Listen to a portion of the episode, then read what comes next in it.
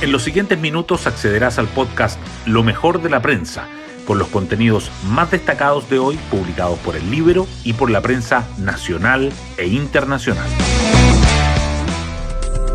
Muy buenos días, hoy es jueves 16 de noviembre de 2023. Soy Matías Zamora y este es el podcast Lo mejor de la prensa producido por el Libero. El escándalo de la grabación del abogado Luis Hermosilla, donde se revelan eventuales pagos a funcionarios del CI y la CMF, está generando consecuencias en distintos ámbitos. Uno de ellos es el plebiscito del 17 de diciembre. Tienen un efecto de distracción respecto al proceso constituyente que le sirva al en contra, que quiere que la atención esté centrada en otra cosa, señaló el exdiputado y analista Darío En el Líbero. Y la crisis de seguridad se agrava. Anoche se conoció el ataque con una granada a una carabinera por parte de un delincuente. El vil ataque no quedará impune, dijo el presidente Boric desde Estados Unidos mientras participa en la PEC. Hoy destacamos de la prensa. Fiscalía hace primeras diligencias en investigación por eventuales sobornos en la CMF y el sí. El Ministerio Público realizó incautación en casa del empresario Daniel Sauer e interrogó a la abogada María Leonarda Villalobos, mientras que la Comisión para el Mercado Financiero y el Servicio de Impuestos Internos presentaron denuncias contra los involucrados. Por su parte, Luis Hermosilla acusó maniobra siniestra, negó haber pagado a funcionarios y abrió debate sobre validez del audio revelado. Rechazo transversal. Políticos, empresarios y abogados condenaron las presuntas coimas. El presidente Boric desde Estados Unidos y varios ministros advirtieron la gravedad de los hechos, detallando medidas administrativas para esclarecerlos y subrayando necesidad de avanzar en agenda de probidad. El oficialismo pidió comisión investigadora en el Congreso. El Colegio de Abogados, que abrió un sumario Hermosilla, y los gremios empresariales también reaccionaron.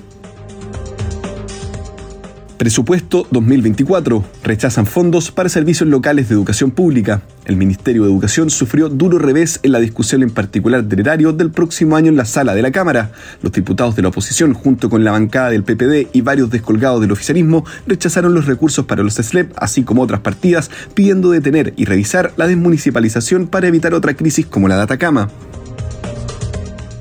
Boric asegura que el proceso constitucional se acabará tras el plebiscito.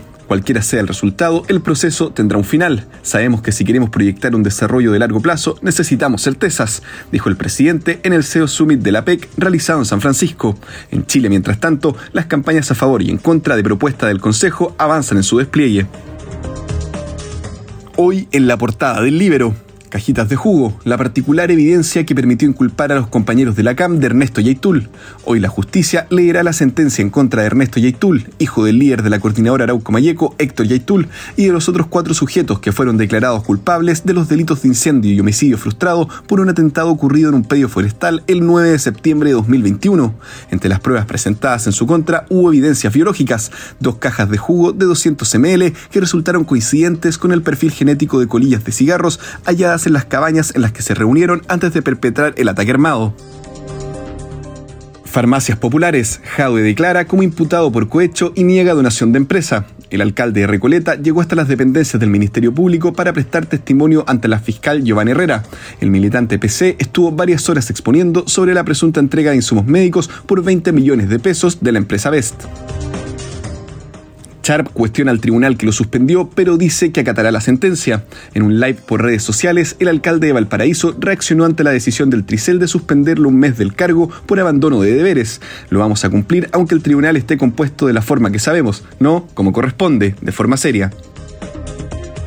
Número de trabajadores de ISAPRES acumula baja de 30% en dos años. Las aseguradoras privadas siguieron reduciendo su dotación en el tercer trimestre. Salieron 91 personas y ahora cuentan con 6.498 empleados, un 30,6% menos que los 9.367 trabajadores que tenían en septiembre de 2021.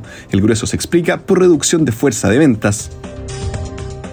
Eduardo Berizo se juega el puesto ante Paraguay. A las 21.30 horas en el Estadio Monumental, La Roja recibe a los guaraníes en partido de la quinta fecha de las eliminatorias al Mundial 2026. Además, Uruguay visitará Argentina, Brasil a Colombia, Perú a Bolivia y Ecuador a Venezuela. Y así llegamos al final del podcast Lo mejor de la prensa del día de hoy.